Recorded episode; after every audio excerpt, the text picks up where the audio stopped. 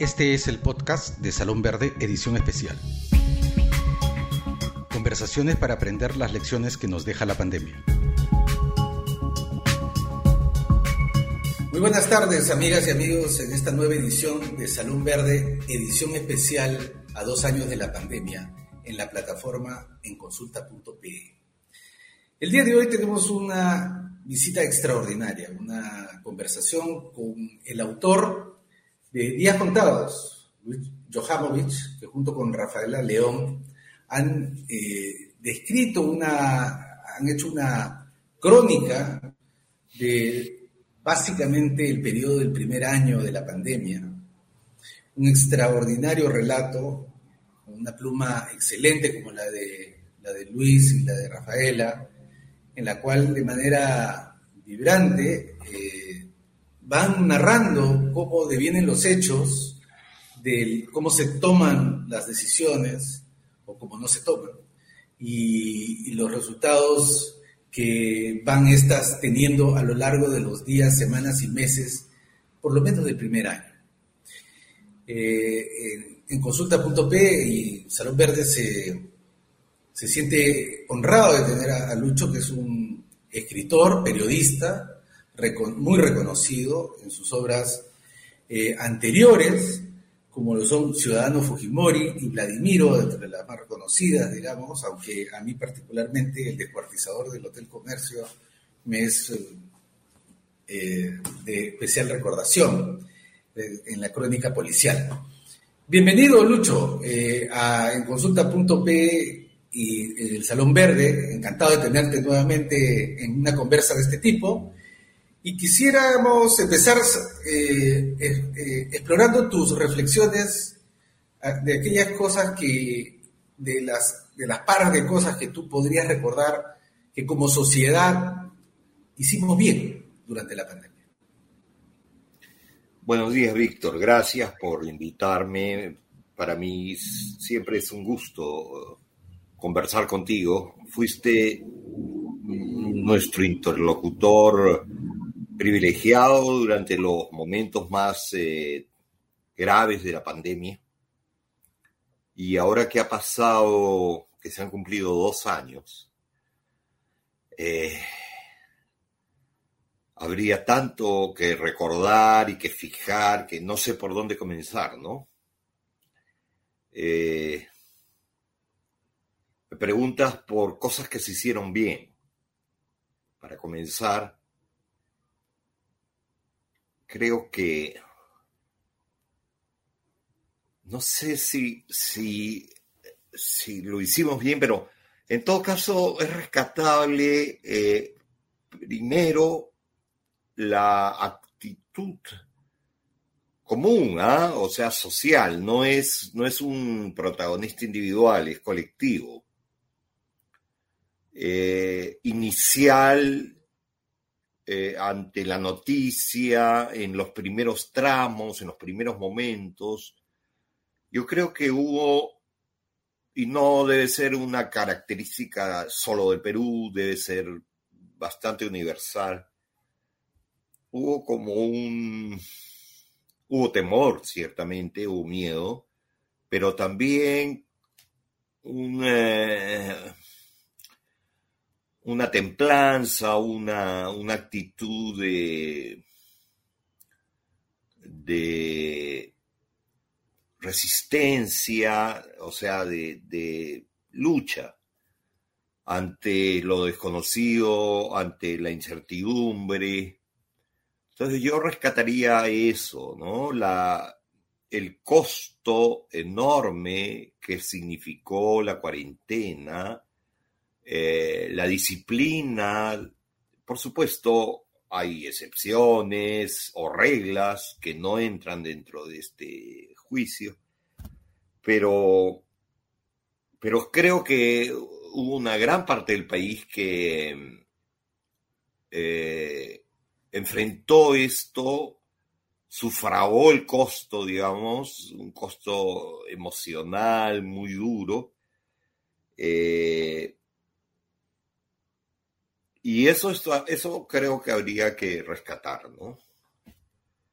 Ya en cuanto a las iniciativas, a las políticas, creo que hay poco realmente, por lo menos a grandes trazos, ¿no? Poco que rescatar y que decir esto estuvo bien hecho. Eh, como tú dices, el libro en lo político ocupa el primer año, más o menos, pero en realidad el foco de la historia está en los primeros seis, siete meses. Y la, pandemia fue mucho más allá. En, en, realidad, lo sorprendente de la pandemia es que siempre rebasa todo, siempre va más allá. Es, es un fenómeno mucho más poderoso, más grande de lo que la imaginación puede, puede capturar. Pero bueno, entonces viendo este ciclo de dos años, yo diría que la vacunación es otro caso, esta vez sí dirigido, eh, manejado por las autoridades, en fin, eh, que hay que rescatar, ¿no? Que es de lo mejor que se ha, que se ha podido vivir, constatar en estos dos años, ¿no? Lucho, este, sí, estaba con el micrófono apagado. justamente a propósito, ¿no? Viendo la contratapa del libro, ¿no? Que ustedes han escrito, Dice, el 2020 será un tiempo que tardaremos décadas en comprender. Efectivamente, el, fenómeno es de tal magnitud, es tan polimorfo, tan difícil de asir, que eh, da para múltiples discursos, múltiples entradas, múltiples interpretaciones. Y efectivamente yo coincido contigo que va a pasar mucho tiempo. Es más, el día de hoy, cuando ya todos hablábamos, muchos hablan de la posible entrada a la fase endémica, bueno, Europa empieza a brotar, a rebrotar esta epidemia. Hong Kong está devastada en este momento por la enorme cantidad de casos y fallecidos. Entonces, en una sociedad como la nuestra, y tú lo señalas eh, de una manera descarnada, la fragilidad de nuestro Estado para proveer servicios. Casi en todo fracasa. La entrega de los bonos, los servicios de salud, la seguridad, etcétera, etcétera. Y hasta se, matiza en el relato algunos momentos donde la sociedad también busca escapes, ¿no? Eh, en unas páginas eh, se señala, por ejemplo, eh, en plena erupción de la pandemia en, en, en Iquitos, se celebraba este, este corso de Miss Gay Cuarentena, ¿no? 2020, este, una cosa eh, surrealista. Pero se pudo haber hecho cosas mejor, eh, Lucho, ¿tú lo crees? Sí, claro, merecemos eh, resultados mejores todo lo humano se puede mejorar, pero esas son frases muy generales y, la contrastación con la realidad nos, nos, sitúa en un plano muy... Eh, donde hay muy pocas eh, alternativas. Yo creo que el problema ahora, viéndolo, claro, todos somos eh, genios ex post facto, cuando ya pasó la batalla, todos somos generales, pero viéndolo desde, desde, desde mi perspectiva, creo que esto comienza en las élites, ¿no? En las, en las autoridades. Y, además te lo, digo, te lo digo a ti, Víctor, que fuiste ministro en el momento más, más eh, peleagudo, ¿no? Creo que como élites, como gobernantes, eh, fallamos. Bueno, yo no tenía un cargo, pero me asumo parte de ese grupo, ese, digamos que 10%, 5% más educado del país, con, con ciertas responsabilidades colectivas, eh, no, nunca hubo una... Estuvimos siempre contra la pared, eh, nos faltó aire, mirada, eh, y claro, eso en un plano, digamos, intelectual. Imagínate una vez que hubiéramos podido llegar a tener algunas herramientas intelectuales o visuales o este en la mano, todavía teníamos ese ese salto enorme que en el que siempre fallamos, que es llevar a la realidad esto que tú me preguntas por un Estado que es incapaz de dar servicios, ¿no? Por supuesto, incapaz de dar servicios, pero nuestras limitaciones han sido tantas que comienzan antes que eso, comienzan en nuestra mirada, en nuestro entendimiento de, lo que ocurría, ¿no? Eh, la información de la que se disponía, en fin, eh, ha sido muy, muy duro, en realidad. Eh, lo que sucede es que por sobrevivencia, por necesidades eh, anímicas, todos queremos ir dejando atrás esta experiencia, pero ha sido enormemente duro lo que se ha vivido colectivamente y, el país de hoy es, es otra cosa y es el resultado de ese shock, de ese golpe, un shock que duró de esos dos años, por lo menos uno, ¿no? O sea, muy largo, muy duro, y no hemos terminado de procesar, ciertamente. Ahora, Lucho, eh, tú y Rafaela han hecho un prolijo trabajo, digamos, de entrevistar. Pero no solamente de entrevistar a los actores y, las personas que han estado involucradas en el proceso de toma de decisiones en, el mismo centro del poder muchas veces, sino que eh, en algunas oportunidades han sido testigos de,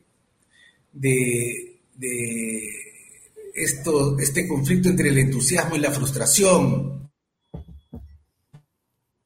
entre esperanza. Eh, y, pero, y en esos, en esos recorridos, durante ese año del 2021 y posterior, así como ha habido heroísmo por parte de mucha gente, eh, eh, convicción y compromiso por parte de gran parte de la población, fracaso por parte del Estado, también ha habido historias terribles de, que dan vergüenza como sociedad y como país que suceden durante la pandemia. ¿Cuáles tú consideras que son esos eventos que realmente eh, eh, nos eh, dicen mucho que desear como nosotros como sociedad en pleno, en, un, en un evento de estas características? Difíciles son tu pregunta, Víctor, porque habría que, que volver al día a día y revisar. Yo estuve leyendo mi tweet, mi Twitter, no sé cómo se dice, del año pasado, dándole, una mirada y, me pareció que era realmente la autobiografía de, de lo que estaba viviendo ese año, o pensando más que viviendo. Eh, y habría que buscar, volver a, a esos tweets. Eh, yo lo que más recuerdo con una especie de indignación, ¿sí? Eh, es, es, político, es decir, nuestra respuesta como sociedad política, ¿no? Eh, la, y me refiero a en todo plano, ¿ah? Gobierno, oposición, prensa, intelectuales, gente de la calle, en fin, todos, cada uno en su lugar. Eh, por ejemplo, la falta de, para hablar de, los medios, de la prensa, del periodismo, la falta de conocimientos básicos. No sé si recuerdas, sin duda recuerdas, eh, esta obsesión que había con las pruebas, que ciertamente es un capítulo largo y, complejo, pero, por ejemplo, no se hablaba de la falta de oxígeno. No era una preocupación. Hasta que, bueno, estalló ante nuestros ojos lo que, lo que pasó. Entonces, la prensa olvidó o dejó, guardó ese, ese monotema que había tenido en medio de su ignorancia, porque solo era producto de su ignorancia, no era más que, no había un mínimo de investigación, de conocimientos, no, era, era ignorancia y era ya un, eh, un, eh, un lema, un, ¿cómo se diría esto? Un, un latiguillo para abrir la noticia todos los días y nada más. ¿no? Casi un mantra. sí, pero, pero el mantra es para uno mismo, esto era para lanzar a los demás. ¿no? Eh, entonces, eh, eh, por ejemplo, eso me parece gravísimo, la, pobreza de nuestra prensa para seguir los acontecimientos, para analizarlos, para... La mezquindad atroz de, de la política, de los políticos, ya estamos hablando de gente con responsabilidades, que culmina en este acto que ya demuestra la demencia de la política, o sea, la política fue, yo creo, lo que se descarriló primero antes que, antes que el aparato estatal, que los esfuerzos públicos, en fin, la política se salió de madre, se enloqueció, ¿no? Y que culmina en, en noviembre del 2020, con la caída de Vizcarra.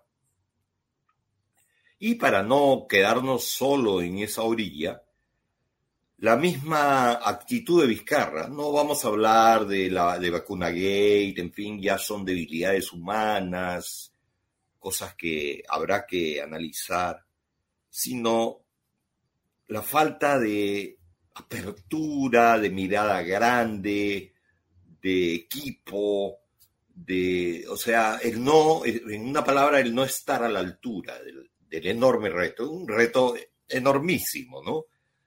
y que si no hubiera ocurrido esto, no lo hubiéramos notado, habría terminado su periodo, en fin, y, vendría otro, pero creo que los acontecimientos fueron tan eh, retadores que mostraron las limitaciones graves de los principales actores. Eh, de ahí, Lucho, que yo considero que la obra tuya con Rafael, el esfuerzo por relatar los eventos y ponerlos en perspectiva tiene una enorme significancia, un enorme valor, le agrega valor, digamos, a todo este proceso, porque siempre va a llegar el momento de tratar de hacer una reflexión y sacar lecciones. Teóricamente, eso es lo que deberíamos hacer los seres humanos permanentemente. Pero estamos dos años entrando al tercero de la pandemia y como tú te has concentrado en el área política, parece que allí o nos hemos estancado o el fangal es más profundo de lo que pensábamos. ¿No tienes esa misma sensación? Eh, sí, sí, yo creo que, que hay una, que por ejemplo las últimas elecciones son absolutamente pandémicas, o sea, son el resultado de este, de este proceso eh, y que la pandemia nos ha obligado a ver, digamos, nos ha despojado de las pocas apariencias que durante años habíamos ido construyendo y, ahora estamos en el plano político ya en carne viva, es decir, ya no hay más, ¿no? Bueno, siempre puede haber más, siempre, siempre puede haber un grado peor, pero hemos, eh, hemos retrocedido enormemente y, eso es, es, es, lo que hemos vivido y lo que recogemos de años anteriores, porque tampoco es que el mundo se, se nos cayó de pronto, ya veníamos ¿no? Con, con unas herencias tremendas, pero, pero la pandemia es la madre de, de, casi todo lo que ha ocurrido en el 2021 y, este año, y vayamos a ver qué viene después. ¿No? Bueno, Lucho, este. perdón, sucede esto también. Sí. Eh, no queremos eh, recordarlo, verlo.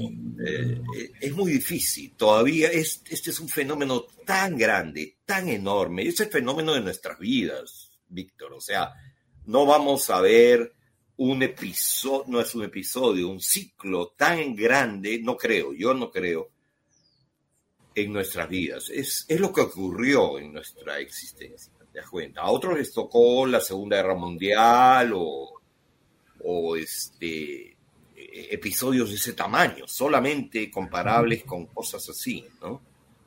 Eh, entonces todavía creo que no hay, por lo menos en el Perú, y sospecho que, que en otros lados debe ser igual, no hay la disposición, la mirada, todavía estamos en una fase demasiado cercana y, no tenemos, eh, no tenemos todavía esa, pero va a llegar, supongo, si es que el mundo sigue dando vueltas, va, va a llegar el momento de revisar.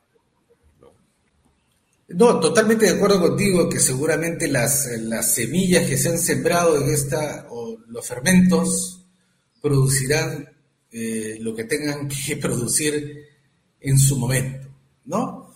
Eh, efectivamente hay todavía estamos muy, muy cercanos, todavía lo estamos viviendo en, pocas palabras, todavía seguimos en el fenómeno, no hemos salido de él en su totalidad. Eh, Lucho, el, tiempo es tirano, el fenómeno es inmenso, hemos querido salir un poco del sector salud y tener una aproximación más, eh, más, tratar de ser más totalizante con las limitaciones que el fenómeno lo permite. Te agradezco enormemente el tiempo que nos has dedicado. Eh, yo siempre recomiendo la lectura de este, este libro, Días Contados, porque eh, la palabra escrita eh, deja una huella que es muy difícil de no ver. de no, el tweet se puede inclusive borrar, pero esto de acá va a quedar imperecedero como un elemento de análisis posterior. Lucho, eh, mis saludos a, Rafaela, que hubiese tenido el gusto de tenerla acá. No sé si tienes unas palabras finales. Con nosotros eh, cerramos eh, este no, Muchas gracias, Víctor, por la invitación. Ojalá hayan otras ocasiones. Este es un tema que deberíamos, que vamos de alguna manera a seguir tratando por ejemplo, para terminar muy rápido, a mí me da mucha curiosidad si ya se ya comenzó una nueva disciplina que, llama, que podría llamarse pandemia comparada. O sea, ver qué pasó en otros países, cómo se reaccionó, qué, en qué fallaron, cómo, en fin, situarnos en este escenario enorme, ¿no? Y como tú eres no solo un conocedor, sino un actor de esta de este episodio, o esta, este ciclo de episodios, espero tener muchas ocasiones en el futuro para comentarlo. Gracias. No, bueno, este, nos has dejado una tarea al equipo de consulta.p, de repente desarrollar un, con la academia un seminario que permita comparar este, explorar colectivamente lo que nos ha pasado en distintos lugares, si no del país, de algunos otros países eventualmente. Muchas gracias, Lucho, nuevamente. Eh, eh, queridas amigas y eh, amigos, esta ha sido una nueva sesión de Consulta.p en Salón Verde, edición especial a dos años de la pandemia. Hasta la próxima oportunidad.